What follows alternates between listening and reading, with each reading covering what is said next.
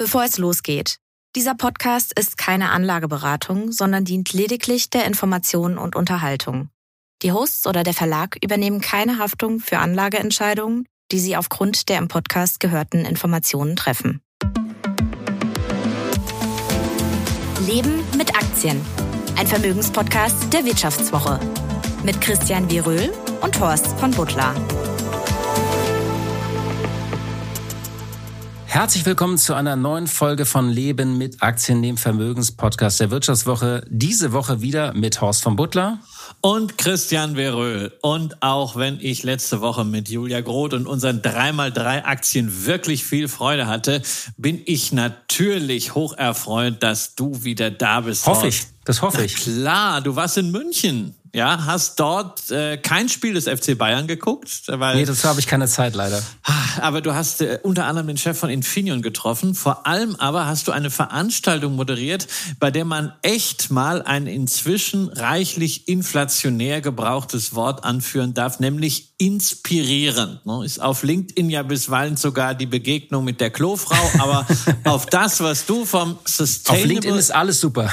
Auf LinkedIn ist alles, das ist aber auch schön. Weißt du, es ist nicht so wie bei, wie bei Twitter oder wie bei Facebook, wo das immer so, nee, nee, nee, so nee, nölig es ist. Genau, es ist kein Hass, es ist kein Hass. Ist, alle treiben nein, die Digitalisierung voran, alle, ist, alle machen mit KI, es ist super, super. Aber es ist manchmal auch ein bisschen too good to be true. ja, das stimmt. Die, wie hast du mal so schön gesagt, die Welt ist nicht so gut, wie wir uns wünschen. Aber sie wird immer ein bisschen besser. Und davon hast du dich überzeugt beim Sustainable Impact Award. Und der war wirklich inspirierend. Ja, das, ähm, das ist, den machen wir, glaube ich, zum dritten Mal. Also moderiert habe ich nicht, das hat meine liebe Kollegin Sonja Alvarez gemacht, aber ich habe dort Interviews geführt und war bei der Verleihung dabei.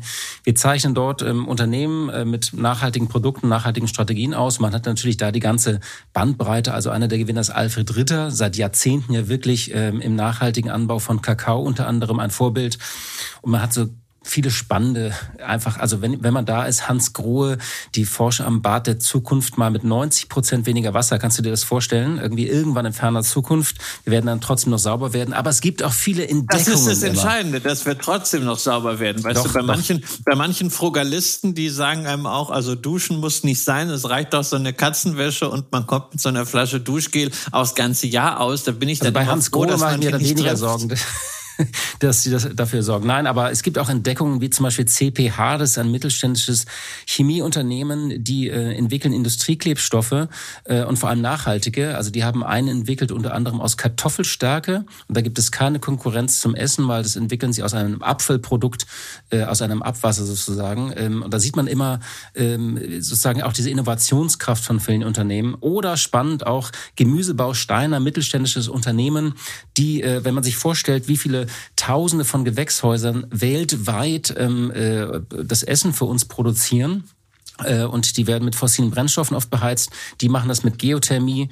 Oder spannend auch irgendwie Performance International, die haben eine, eine Coolline-Technologie entwickelt, äh, also so mit kühlenden Mützen, kühlenden Kleidung. Und das kann man zum Beispiel auch in, in, in, in Vorhängen testen, die das jetzt. Also ist es ein Material, was in sich kühlt. Also wenn ich das immer sehe, finde ich super, dass es sowas gibt, ähm, dass es solche Unternehmen gibt. Und dann bin ich abends, wenn ich dann irgendwie im Hotel in mein Bett gehe, sage, so schlecht ist die Welt dann doch nicht.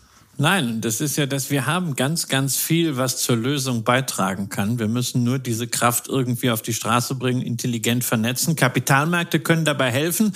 Schade irgendwie, dass man sich an dem, was du da erzählt hast, äh, nur nicht beteiligen kann. Ne? Meistens Ritter, Familienunternehmen. Mittelständler. Ja. Ähm, Hans Grohe, immerhin ist Teil einer börsennotierten äh, Gesellschaft, Masco Corporation, aber halt auch nur eine von vielen.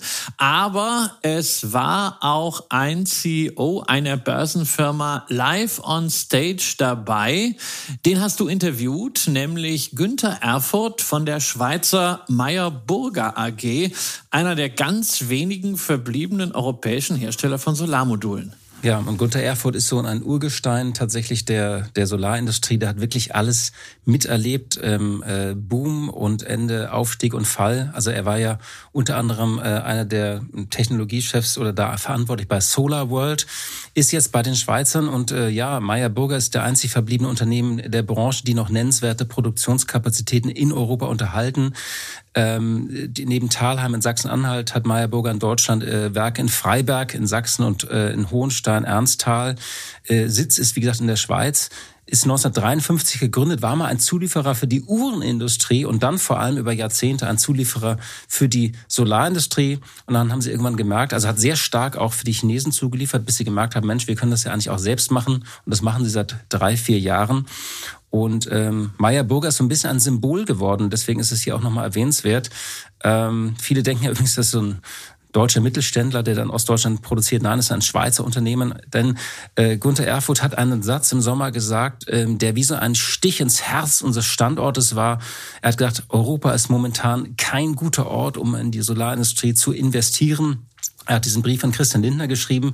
Es gab eine riesige Welle im Sommer so nach dem Motto, die gehen jetzt alle in die USA, weil sie werden ihr Werk in den USA ausbauen und nicht wie geplant in Sachsen. Und ich habe ihn natürlich dazu befragt und er sagt, naja, die, äh, die sind so zwei Sachen, ähm, die, die, die wichtig sind. Die USA errollen derzeit halt allen Unternehmen den Teppich aus und dieses Momentum hat man hier nicht. Aber, und das war die zweite Botschaft, es ist mitnichten so, dass Europa diesen Wettbewerb verloren hat. Ähm, äh, er sieht in der Branche, es gibt mehrere Anzeichen von Unternehmen, die wieder auch in Europa investieren wollen, auch in die Solar Solarproduktion. Er sagt, das Zeitfenster schließt sich plus Ende dieses Jahres. Es gibt, glaube ich, so eine, irgendeine Richtlinie oder Förderprogramm, was in der EU gerade erarbeitet wird. Und wenn das käme, könnte das auch für Europa so ein kleiner Gamechanger sein. Glaubst du denn, dass die das wirklich schaffen, hier kritische Größe hinzukriegen? Ja, also wirklich rentable Massenproduktion im teuren Europa. Wir sehen ja momentan, dass die Chinesen den Weltmarkt mit ihren Solarmodulen wirklich fluten und folglich sind die Preise ja weiterhin im Sinkflug. Selbst hocheffiziente Module laut PV-Magazin in den letzten zwölf Monaten um ein Drittel billiger geworden, von 43 auf 28 Eurocent je Watt Nennleistung. Also ich, ich bin jetzt da äh, kein Experte für Meyer Burger. Ähm, das kann ich jetzt nicht sagen, ob die das wirklich schaffen. Was, glaube ich, klar ist in vielen Szenarien, dass Europa perspektivisch schon eine eigene Produktion braucht. Die wird man dann wahrscheinlich auch fördern und subventionieren müssen, wenn man das denn will. Wir haben ja in der Solarbranche und Windbranche haben wir ja, erleben wir das, was ich so diesen paradoxen Boom nenne. Eigentlich müssten diese Unternehmen wachsen, weil es sind Zukunftstechnologien. Gleichzeitig tun sich viele der Hersteller schwer und schreiben Verluste. Das ist ja, also, ähm, also eigentlich muss man sagen, das müsste doch abgehen wie Schmitz Katze da. Aber sie schreiben äh, Verluste. Das hat ganz unterschiedliche Gründe. Es gab erst diese disruptierten Lieferketten, dann gab es, äh, haben sich Projekte verteuert, es gibt diesen Zinsschock. Also eigentlich alles, äh, worüber wir auch immer wieder hier geredet haben, hat man da wie in so einem Achtung, äh, Metapheralarm, Brennglas, hat man dann eigentlich, äh, wenn man auf diesen, äh, also es brummt, aber es brummt nur eigentlich und uneigentlich gibt es natürlich jede Menge Probleme. Auch Meyer Burger zum Beispiel, die haben ihren Umsatz deutlich ausgeweitet auf 150 Millionen Schweizer Franken. Äh, allein letztes Jahr 400 neue Mitarbeiter eingestellt. Aber sie machen Verluste und deswegen ist diese Aktie natürlich, äh, du hast drauf geguckt, kommt nicht so ganz also, aus dem Quark. Naja, ne? also ich meine, wir, wir dürfen ja nicht vergessen, also 150 Millionen Schweizer Franken ist fein, aber die waren schon bei über 600 äh, Millionen Schweizer Franken. Dann ja. kommt natürlich dazu, äh, sie, sind, sie sind klein. Also der Börse jedenfalls fehlt, wenn man auf den Chart von Meyer Burger Technology blickt, der Glaube, dass die Sache vorangeht. Ja, seit 2018 ununterbrochen ein Pennystock, ja, oder ein Rappenstöckli eigentlich. Rappenstöckli, keine Ahnung. Äh, liebe Schweizer Hörerinnen und Hörer, äh, oh Gott, wie heißt Penny, wieder, böse Zuschriften. Wie, wie heißt äh, Pennystock auf Schweizerdeutsch? Jedenfalls die Aktie kostet gerade mal 26 Rappen, hat allein seit Jahresanfang wieder 50 Prozent verloren und das Unternehmen hat jetzt wirklich elf Jahre in Folge Verluste geschrieben, auch für 20 2023 und 2024 sehen die Analysten kein Licht am Ende des Tunnels. Und also ich meine, wir müssen auch mal über die Bewertung sprechen, ja. 900 Millionen Schweizer Franken Bewertung für nicht einmal 200 Millionen Umsatz in den letzten vier Quartalen. Das ist kein Schnäppchen. Und da muss ich also sagen, bei aller Begeisterung als Investment ist es für mich genauso reizvoll wie Delivery Hero. Also gar genau. Nicht. Und deswegen, das ist, ähm, da, also da würde ich dir zustimmen, wenn man jetzt nur auf das Unternehmen schaut. Also ähm, der, der, der Gunther Erfurt ist trotzdem eine spannende Figur dieser Solarbranche, weil er alles erlebt hat. Und ich glaube, die Schlüsselfrage ist trotzdem richtig. Also kann in diesem Rennen um Solarkraft kann Europa da überhaupt noch eine Rolle spielen? Und wenn ja, welche? Weil was wir ja schon erleben, ist, allein China hat im vergangenen Jahr mehr Solar zugebaut, als in Deutschland insgesamt installiert ist. Und die werden dies Jahr, ich glaube, hier sind so 70 Gigawatt installiert oder 70, 75, die werden dies Jahr nochmal 100 draufpacken. Also pro Jahr bauen die mehr zu, als in Deutschland insgesamt installiert ist. Das heißt, weltweit, wir gucken immer nur sozusagen so, kriegen wir hier irgendwas hin, ja oder nein? Weltweit fährt dieser große Zug, geht weiter. Und ähm, deswegen ist es auch eine spannende Frage, ob, ob Deutschland, äh, ob, ob Europa da eine eigene Solarproduktion noch bekommen kann, weil sonst bleibt natürlich die große Abhängigkeit von China. Ja, wir haben natürlich aber auch andere Themen, jetzt nicht nur Solarbranche, denn ähm, für diese Woche, wir schauen auf das Kursdebakel von Next Era Energy. Ähm, äh, dem nach wie vor höchst kapitalisierten Versorger der westlichen Welt.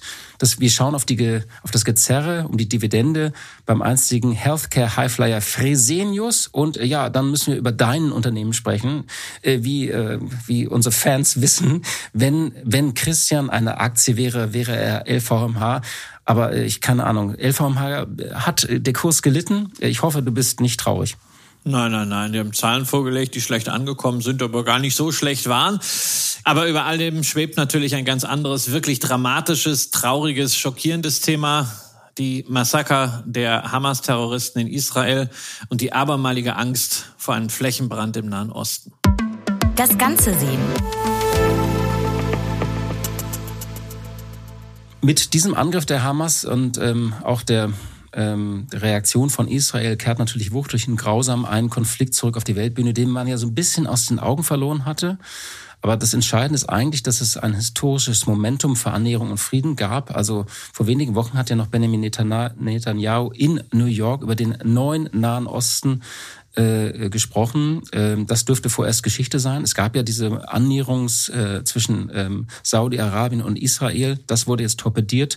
Und man muss ja sagen, ich weiß nicht, wie es dir ging, so ein Krieg traf ja irgendwie auf, auf, auf ähm, traf der Gefühl auf eine Weltlage, wo man sagt, kann die überhaupt noch einen Krieg und noch ein Flächenband ertragen? Und seit Jahren umreißen wir ja auch diese Unruhe und diesen Unfrieden und Chaos und Konflikte mit immer größeren Begriffen. Also Frank-Walter Steinmeier hat schon 2015 mal gesagt, die Welt ist aus den Fugen, dann äh, Welt in Gefahr, Weltunordnung. Das macht ja auch immer ein bisschen so ohnmächtig, ah. weil wenn die äh, Welt nur noch auseinanderbricht, dann weiß man ja gar nicht mehr so, was man eigentlich noch sagen soll. Ne? Ja, die Welt ist aus den Fugen. Das ist einerseits richtig, andererseits aber auch ein Dauerzustand. Zustand. Äh, wenn du mal dich an dieses Frühstücksbrettchen erinnerst vom S&P 500 seit 1950, da sind ganz, ganz viele einschneidende Ereignisse, Entwicklungen, geopolitische Verwerfungen aufgeführt, die einfach zeigen, ja, es gab immer erhebliche Bedrohungen im Nahen Osten sowieso. Wie man also diesen Konflikt ernsthaft irgendwie ausblenden konnte, erschließt sich mir überhaupt nicht, gerade nicht aufgrund der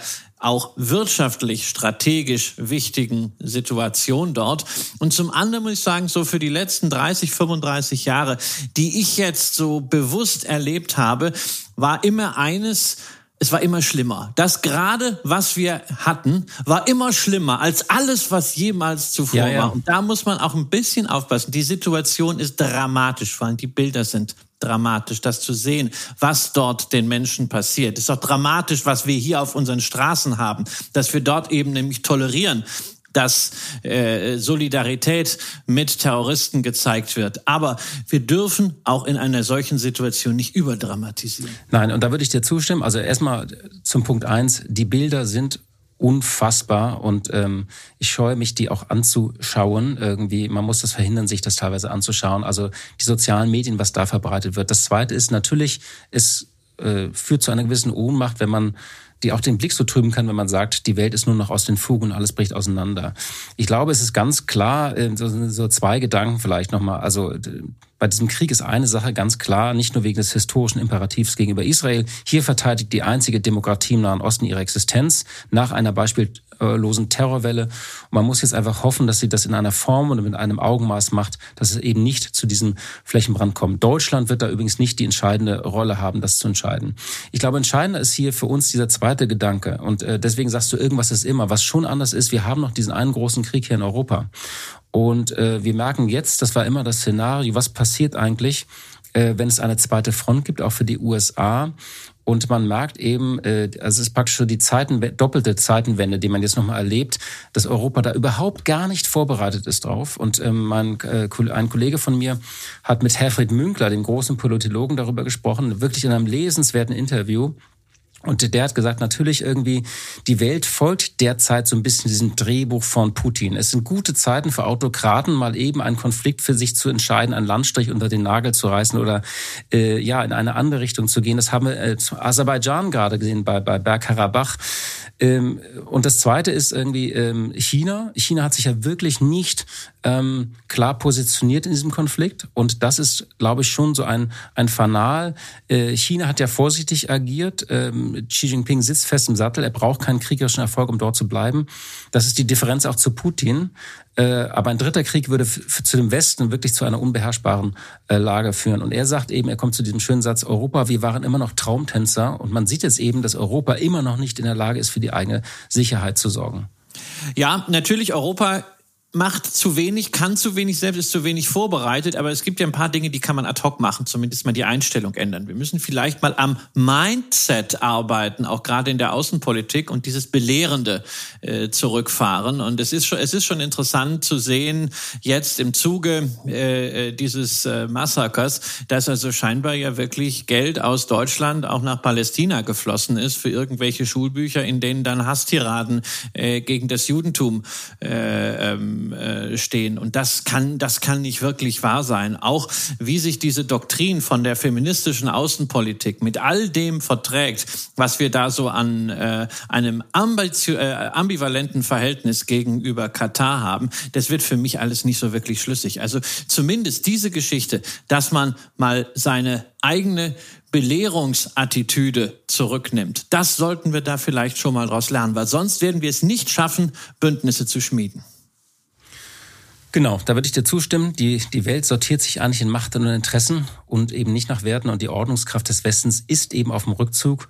Und sie wird eigentlich geprägt von Unordnungsmächten, so kann man es eigentlich, glaube ich, zusammenfassen. Also dass diese, dass diese neuen Mächte, die teilweise ihre Interessen vertreten, eben nicht nach der alten Ordnung des Westens ticken.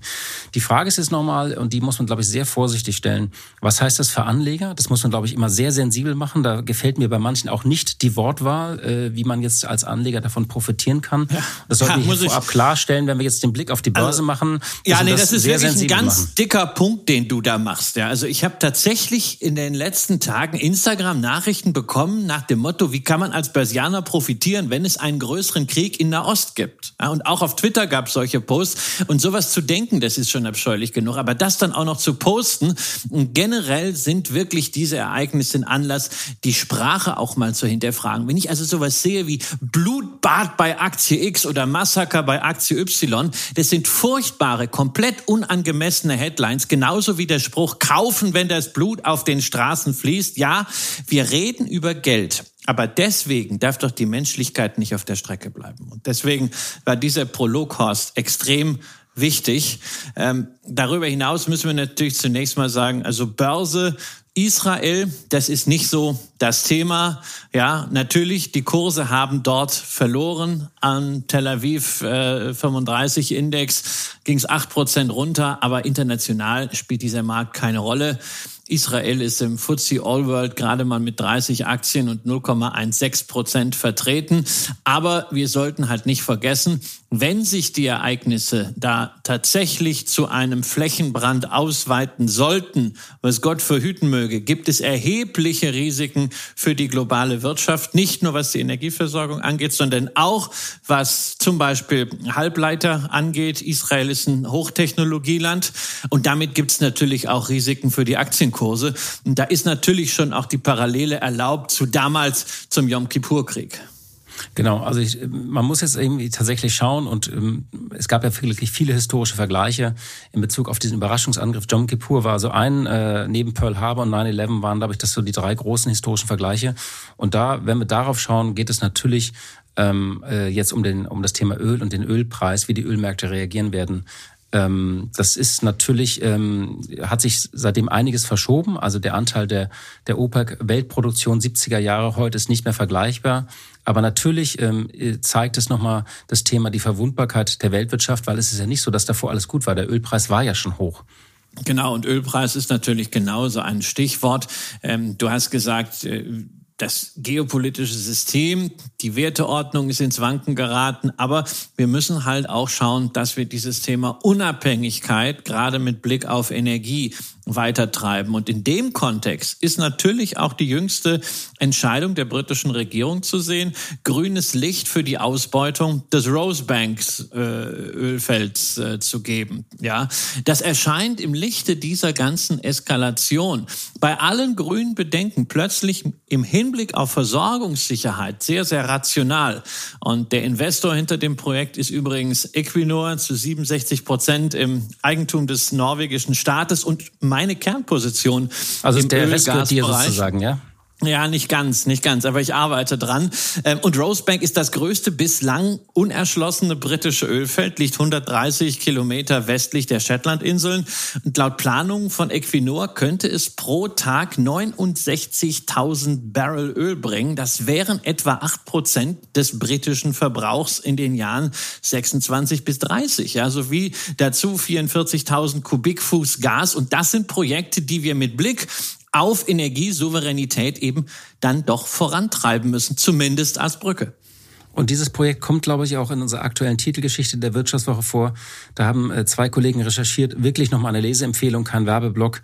Äh, die Welt wird dieses Öl noch brauchen, egal wie man zu dieser Transformation steht. Wir haben es hier auch einige Male betont. Die Projektionen lauten ja bis 2030 100 Millionen Barrel pro Tag äh, weltweit. Der Verbrauch wird nicht runtergehen. Äh, insofern ist das realistisch und wahrscheinlich auch, ähm, man würde immer denken, nein, solche neuen äh, Ölprojekte sollte man nicht starten, aber angesichts der Lage sind sie vermutlich notwendig. Das zweite Thema ist natürlich Verteidigungstechnologie, nicht? Ja, der Westen muss da rein investieren und ich mag keine Waffen, nein, und mein Sohn hat kein einziges Kriegsspielzeug, nicht mal ein Bundeswehr-Kübelwagen als Modellauto, aber ohne Lockheed Martin, Northrop Grumman, General Dynamics, Leonardo und Rheinmetall und wie sie alle heißen, wird es schwierig in dieser multipolaren Welt so etwas wie ein Gleichgewicht der Kräfte zu schaffen, was ja auch im Kalten Krieg dafür gesorgt hat, dass er eben nicht eskaliert ist. Und äh, wer da nicht investieren will, was ich gut verstehen will, es gibt zum Beispiel einen Van Eck Defense ETF, der jetzt nicht auf die klassischen Rüstungsunternehmen setzt, sondern vor allem auf Technologie- und Sicherheitsanbieter und auf diese Militärkontraktoren, wobei ob die äh, unbedingt besser sind, sei nach den Vorgängen in Abu Ghraib dann auch mal dahingestellt. Genau, halten wir also nochmal fest, das sind, wie gesagt, sehr behutsam, wollten wir auf diese Entwicklungen ähm, äh, äh, hinweisen. Wichtig ist, dass man in der Lage es nicht um diese Frage geht, wie man als Anleger davon profitieren kann, zumindest wenn wir auf diesen Konflikt schauen. Dicke Bretter, kurze Beine. So, negative Schlagzeilen in einem ganz anderen Kontext Text macht ja der Gesundheitskonzern Fresenius, ähm, war ja lange Zeit einer der Highflyer im DAX, aber seit 2017 hat die Aktie von 80 Euro auf 20 Euro das war im September 2022 äh, nachgegeben. Die Schulden drücken, äh, die Folgen der Corona-Pandemie und Turbulenz im Management haben kräftig am Börsenwert genagt. Und unter dem neuen Chef äh, Michael Sen hat es eine gewisse Stabilisierung gegeben aber nun gab es einen neuen Tiefschlag. Tja, denn Novo Nordisk gab letzte Woche bekannt, dass die Wunderspritze Ozempic eben nicht nur den Appetit zügelt und Herzinfarkt und Schlaganfallrisiken reduziert, sondern in einer klinischen Studie auch chronische Nierenleiden gelindert hat, was dazu führen könnte, dass die Nachfrage nach Dialyseleistungen sinkt. Und Fresenius hält ja bekanntlich nach wie vor 32 Prozent am ebenfalls im DAX notierten Dialyseanbieter Fresenius Medical Care. Den muss man nach dem Rechtsformwechsel zwar inzwischen nicht mehr voll konsolidieren, also nicht mehr voll den Umsatz zurechnen, aber der 16-prozentige Kursabschlag bei der FMC-Aktie ist natürlich trotzdem voll auf die Mutter durchgeschlagen. Nach einem Zwischenhoch bei 31 Euro ging es inzwischen wieder runter auf 25 Euro. Also ich finde das, äh, also diese Aktie, ähm, ich glaube, die hast du auch eine große Position. Irgendwie bist du überall in allen Sachen bist du richtig drin. Also das, da muss ich dir auch nochmal wirklich Glückwunsch sagen. Na, also warten wir, Equinor, warten wir. Equinor, Novo naja, Equin, Equin, Equinor heißt dann jetzt, ja, super, ja, aber das ist auch erst seit, äh, sagen wir mal, Mitte 2020, dass die Leute wieder Ja, weil du sagen, durchgehalten oh, cool, hast, Christian. Cool, du, weil ja, du durchgehalten weil, hast. weil ich, weil ich durchgehalten habe und also auch bei Novo Nordisk habe ich ja erwähnt, wann ich die Position aufgemacht habe, 2015, ja, nachdem die Aktie wirklich so, so ein Plateau ausgebildet gemeldet habe. Und äh, ein halbes Jahr nach meinem Einstieg, 2016, ging es dann 40 Prozent runter. Ja, weil die Wachstumserwartungen eben nicht erfüllt worden sind. Die waren großartig, aber es war halt ein bisschen zu viel. Ne? Der Hund Und war jetzt sind zu die Erwartungen ja auch wieder, jetzt sind die Erwartungen ja auch wieder großartig. Also irgendwie äh, diese Abnehmenspritzen, man fragt sich, äh, also es, Es- fehlt jetzt ja nur noch, dass man sagt, das fördert auch die Potenz oder hilft gegen Haarausfall. Dann wird es vielleicht mir auch nochmal spritzen. Ja, und dementsprechend Wahnsinn. sind ja tatsächlich auch die Erwartungen, das ist ja fast schon so wie Apple und Nvidia äh, auf, auf Steroids gerade so ein bisschen, nicht? Es ist brutal. Also ich muss auch sagen, äh, die haben äh, Novo Nordisk hat letzte Woche ja die Guidance wieder angehoben. Ja, äh, jetzt wollen die dieses Jahr beim Umsatz 32 bis 38 Prozent wachsen und beim operativen Gewinn 40 bis 46 Prozent. Ja, und ich kann mich abgesehen von der von dir erwähnten Nvidia nicht erinnern, dass eine Firma auf dem Niveau, wir reden hier über 450 Milliarden Börsenwert und 32 Milliarden Dollar Umsatz, dass eine Firma auf diesem Niveau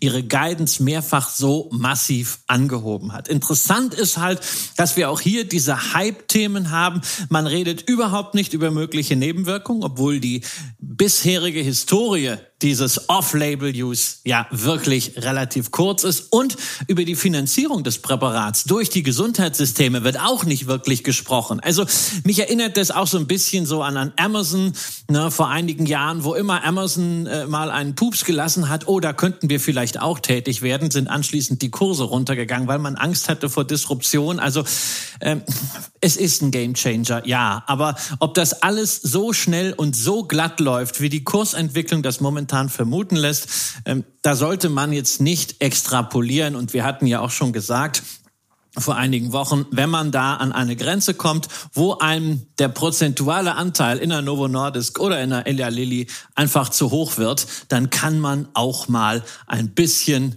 Gewinne mitnehmen.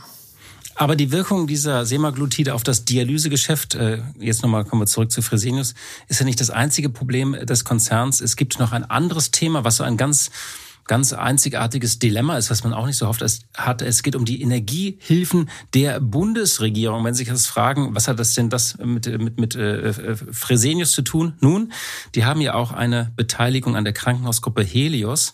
Und ähm, die hat bislang schon 88 Millionen Euro Energiehilfen der Bundesregierung erhalten ähm, und könnte jetzt in diesem Jahr weitere Millionen Hilfen bekommen. Aber es gibt dann eine Bedingung bei diesen Hilfen. Äh, dann darf keine Dividende gezahlt werden. Und da ist ja natürlich die Frage, Hilfen annehmen ohne Dividende oder ohne Hilfen durchsteuern und trotzdem Dividende zahlen. Keine einfache Entscheidung, ne? Tja, und Fresenius und Dividende, das ist ja sowieso ein besonderes Kapitel. Und das Unternehmen war ja der erste Dividendenaristokrat Deutschlands, hatte tatsächlich diese magische Marke von 25 Dividendenanhebungen in Folge überschritten, bevor Michael Senn dieses Jahr den Trackrekord unterbrochen und nur die Vorjahresdividende vorgeschlagen hat. Allerdings mit dem klaren Bekenntnis, dass die Dividende künftig mindestens stabil bleiben soll. Und nun im nächsten Jahr also ein Ausfall, damit es mit der Staatshilfe klappt. Da ist natürlich zunächst mal die Frage, Horst, ist es generell vertretbar, dass Staatshilfen an Dividendenverzicht gekoppelt werden in der Marktwirtschaft? Oder äh, sagst du, nee, also ordnungspolitisch geht das eigentlich gar nicht? Also ich bin ja dafür, dass der Staat äh, soll sich ja ähm, in Krisen muss er ähm, das Spiel beherrschen, schnell rein und schnell raus. Das hat sich eigentlich immer bewährt. Schauen wir auf die Lufthansa oder so, schauen wir auf die amerikanischen Banken. Wenn er das macht, kann er natürlich Bedingungen stellen. Ich finde, wenn Steuergeld eingesetzt wird für Unternehmen zur Stützung, zur Hilfe, zur Unterstützung, und hier geht es ja nicht um eine Beteiligung, also dass man sagt, man erwirbt irgendwie drei oder fünf Prozent, sondern es geht hier wirklich um Hilfen äh, für Energien, klar, für Krankenhäuser, aber der Staat kann natürlich gewisse Bedingungen stellen. Das finde ich, ähm, finde ich okay. Das ist natürlich dann immer die Frage, wo zieht man da die Grenze? Sind das, macht man das bei solchen Spezialhilfen oder was ist beispielsweise mit Kurzarbeitergeld? Das ist ja dann auch eine Staatshilfe. Ja, aber das Ähm, wird anders finanziert. Da zahlt man ja vorher auch ein. Ne? Also das ist ja keine direkte Subvention, sondern dafür zahlen ja Unternehmen Beiträge, dass sie das in Anspruch nehmen können. Und da gibt es auch klare Regeln, dass man die nicht missbraucht. Ja, auch wenn das für- nicht immer ganz gelingt. Für die Staatshilfen hat man vielleicht auch mal Steuern gezahlt. Wir sehen, es ist ein schwieriges Thema, wenn man es generell diskutiert. Im konkreten Fall von Fresenius ist es meiner Ansicht nach eine sehr, sehr einfache Geschichte. ne? Fresenius hat nach der ungestümen Expansion äh, ist ja übrigens vor allen Dingen bis 2017 unter dem heutigen Nestlé-CEO Ulf-Mark Schneider gelaufen, nach dieser Expansion 25,7 Milliarden Euro Schulden netto. Ne, das entspricht so knapp dem vierfachen EBITDA und wir haben darüber vor einigen Wochen schon gesprochen. Solche Zahlen, das ist viel zu viel. Und wenn man auf die Dividende im Vorjahr waren das immerhin 518 Millionen Euro, verzichtet und dann die Energiehilfen voll in Anspruch nehmen kann, wäre das immerhin mal ein Liquiditätsvorteil von über 600 Millionen Euro. Jetzt kannst du natürlich sagen, na ja, das sind ja gerade mal 2,3 Prozent der gesamten Nettoverschuldung und dafür die Glaubwürdigkeit gegenüber dem Kapitalmarkt aufs Spiel setzen. Ja, andererseits darf man aber nicht vergessen, es wäre ein Signal an die Fremdkapitalgeber, dass man alles tut, um die finanzielle Situation zu verbessern und nicht einfach Geld auf dem Tisch liegen lässt. Fresenius war irgendwie aufgrund der geringen Ausschüttungsquote sowieso nie so ein klassischer äh, Dividendenwert, wie du sie immer äh, verstehst. Und man muss sagen, um im Bild zu bleiben, ist es ja schon ein, ein, ein Patient mit einem multiplen Krankenbild, kann man sagen. Es gibt wirklich in fast jedem Geschäftsbereich große Baustellen und der Free Cashflow äh, hatte zuletzt nicht mal äh, zwei Milliarden Euro. Ähm, die Schulden ähm, ist schwierig, die zu ähm, reduzieren auf ein erträgliches Maß. Übrigens, was ja ganz viele Unternehmen, die auf Einkaufstour waren, inzwischen trifft, dass sie einfach ein Schuldenberg plötzlich haben und merken so, oh, es kostet ja wieder Geld, ja, sozusagen ja, Schulden ja. zu bedienen. Ja. Ne? Und deshalb, deshalb sage ich auch jedem, ne, äh, Vorsicht mit dem KGV, ja, Kurs-Gewinn-Verhältnis. Ne, schnell rausgerechnet, Kurs um 25 20 Euro. Gewinn je Aktie, der bei Fresenius so weit planbar ist, das Business dann schon ähm, bei 2,50 Euro liegen würde, ne, kommen wir ganz schnell auf ein Gewinn-Multiple von 10. So, aber das KGV ignoriert eben die Schulden. Ne? Nehmen wir also jetzt stattdessen mal den Unternehmenswert, also 15 Milliarden Euro Börsenkapitalisierung plus 25 Milliarden äh, Nettoverbindlichkeiten in Summe, also 40 Milliarden Euro und setzen das im Verhältnis zum von dir eben erwähnten Free Cashflow, dann haben wir hier ein Multiple von über 20. Und das ist nicht günstig, sondern eine ähnliche Situation wie bei Bayer, wo man ohne eine Trennung von Unternehmensteilen wohl kaum auf einen grünen Zweig kommt. Das ist kein Value-Schnäppchen, sondern ein Hoffnungswert. Das liegt im Trend.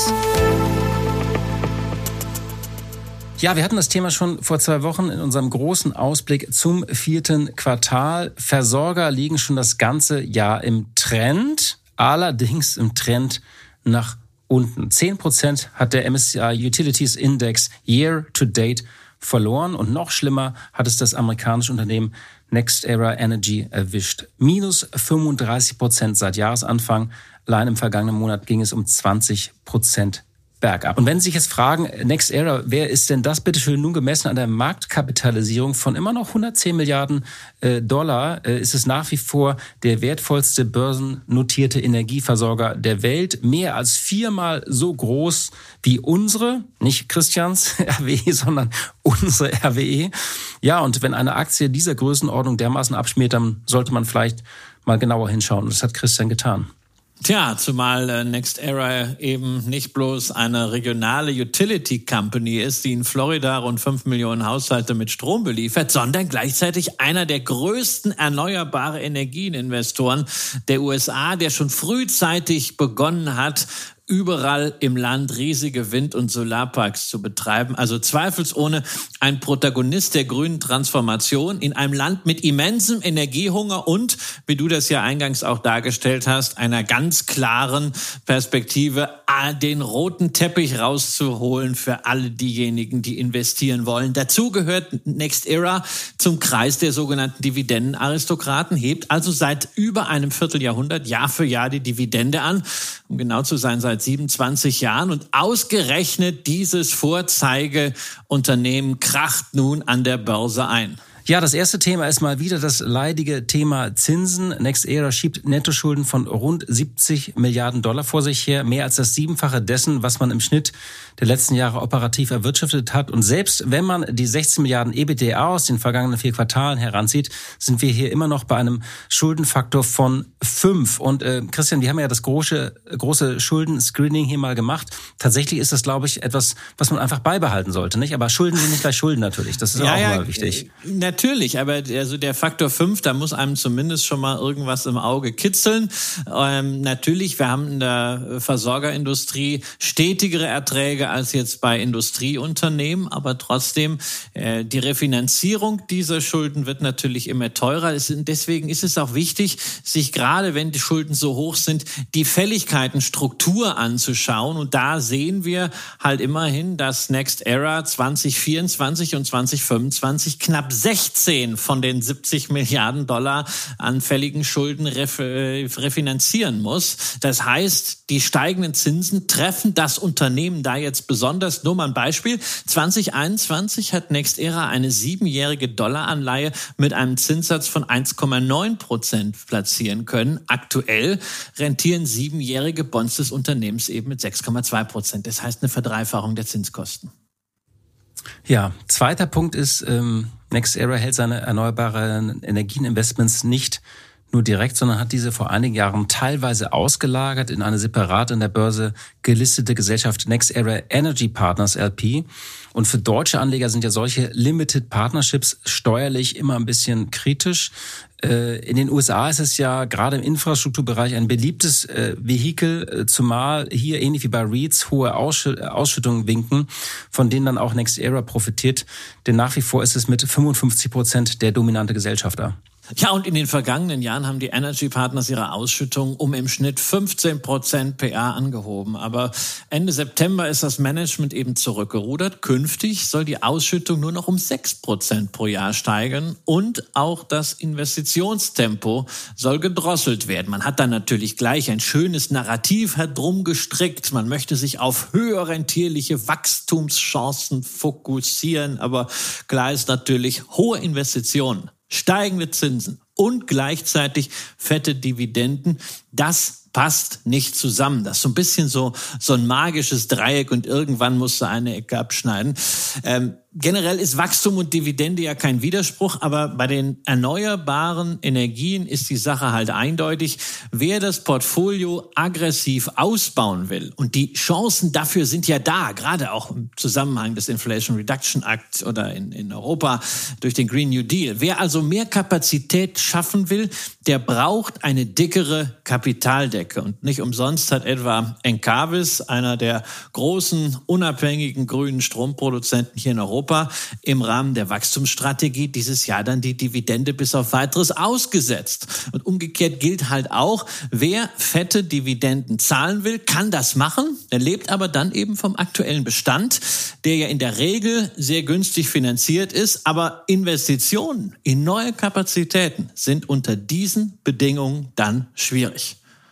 Und Next Era äh, Energy Partners versucht, äh, kann man so sagen, so, so ein Mittelweg. Ne? Ähm, äh, auf jeden Fall wird weniger Geld dann bei der Mutter ankommen und die kann natürlich das Geld eigentlich gut gebrauchen. Und damit sind wir so bei dem dritten Punkt äh, zu dem Thema.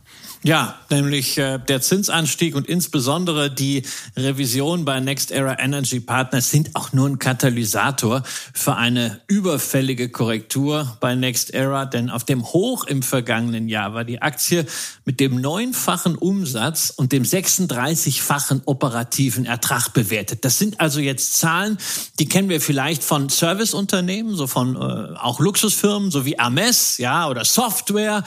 Da ist das schon ambitioniert. Aber für einen Versorger mit so einem Asset-Heavy-Modell, also hohen Investitionen in Sachanlagen, da ist das grüne Transformation hin, Inflation Reduction Act her, völlig überzogen und weltfremd. Und wieder lernen wir also hier, Valuation matters. Ja, und es dauert vielleicht lange, bis gewisse Fehlbewertungen korrigiert werden, aber irgendwann passiert's.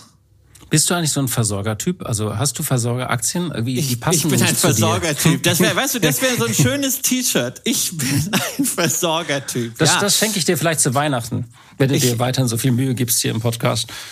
Ja, weil ich immer so wahnsinnig richtig liege, habe ich auch tatsächlich ein paar äh, Next Era Energy. Seit äh, sehr langer Zeit als Dividendenaristokrat habe ich sie mal äh, gekauft. Und äh, aber mein Kerninvestment im Versorgerbereich ist ein anderes Unternehmen, was wir hier schon häufiger äh, besprochen haben. Also grüne Investments, äh, da ist es äh, Encavis. Das macht jetzt ist jetzt auch nicht vergnügungssteuerpflichtig die letzten 18 Monate, über die letzten zehn Jahre allerdings schon. Ansonsten das Unternehmen, was ich meinte Iberdrola, der spanische Versorger, etwas breiter diversifiziert. Wir hatten das Unternehmen auch mal im Kontext äh, Wasserstoff. Und wenn wir jetzt da mal sind, dann äh, sehen wir mal so die, die Bewertungen können wir uns ja anschauen. Also eine Iberdrola beispielsweise kommt auf eine Bewertung mit dem sieben- bis achtfachen EBITDA. Eine RWE mit ihren ganzen alten Assets noch dabei äh, auf drei und vier. Und eine Next Era aktuell nach diesem von dir eingangs erwähnten Kursabsturz immer noch 10 bis 12-faches EBITDA. Ja, das ist eine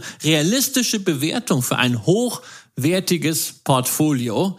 Aber über die aktuelle Dividendenrendite hinaus sehe ich da jetzt kein Aufwärtspotenzial bei Next Era, ähm, denn das ist nach wie vor keine Schnäppchenbewertung. Damit da mehr in Gang kommt, müssen entweder die Zinsen deutlich runterkommen oder die operativen Erträge signifikant zulegen.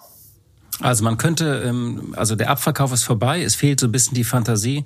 Man kann natürlich, wer Geduld hat, äh, könnte in der Situation jetzt anfangen, zum Beispiel über einen Sparplan sich da was aufzubauen oder wer in erneuerbare Energien in den USA investieren will und da passiert ja tatsächlich eine Menge. Da ist ja wirklich, ähm, ähm, da ist ja wirklich ähm, eine, eine Goldgräberstimmung ausgebrochen. Der braucht nicht zwingend Next Era Energy, man kann auch in einen alten Bekannten investieren. Tja, nämlich Berkshire Hathaway. Die haben nämlich eine Sparte, die auch Warren Buffett Buffett äh, nochmal sehr, sehr herausgehoben hat im vorletzten Shareholder Letter.